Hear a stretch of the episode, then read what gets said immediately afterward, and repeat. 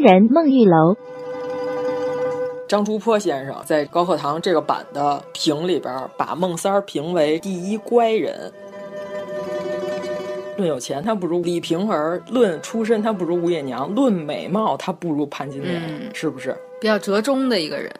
但是呢，他的优势是什么？他聪明，嗯啊，他乖人，他是一个聪明的头脑。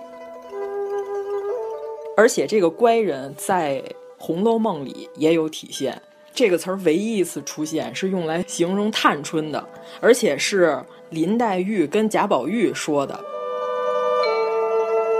张竹坡说孟玉楼甚至这个人的人格是代表作者本人。我冷眼观瞧整个西门府里边的荣辱兴衰，我都看透。这个人是个能一世而独立看清楚一切的人。孟玉楼的名字玉楼，这原文里写了“玉楼之名，非小名，非别号，非在杨家时既有此号。”嗯，他进的西门府的时候，西门庆给他取的这个名字。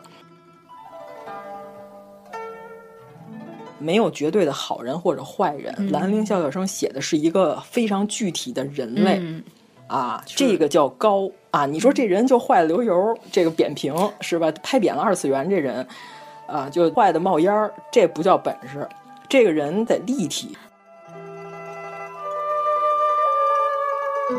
在孟玉楼的主观选择里，她也是觉得嫁给西门庆一个经商的合心意啊，做生药铺的人是要强于文化人的。嗯所以证明那会儿在这个经济发达地区，人心里头已经有了什么呢？商人有钱就行，呃，并不非常注重诗书礼仪了。所以说，其实孟玉楼的前半段的人生里边，在他的世界里，这个商人的基因他是有的。孟玉楼也是一个百事通，嗯啊，府里的好多事儿他也知道。但是兰陵笑笑生从来没有任何明文写到孟玉楼偷听，一笔都没写过。那反向证明什么？孟玉楼他有自己获得消息的渠道，啊，咱们是不是可以这么说？咱再说到中间有这潘金莲和秦童偷情，还有陈静济和潘金莲俩人偷情的时候，潘金莲好忙啊！这两件事儿孟玉楼都看见了，都知道了。看见了，知道了，当没看见不知道。嗯，聪明啊！他特别知道挑动你哪根神经。对，嗯。结果呢，这潘金莲一听说，嗯，吴月娘管不了，他又骂我了，嗯、这宋惠莲，那我得显我能。吴月娘管不了事儿，我都能管，嗯、是不是？东厂管不了事儿，我们西厂管 啊，对吧？这事儿我能搞定。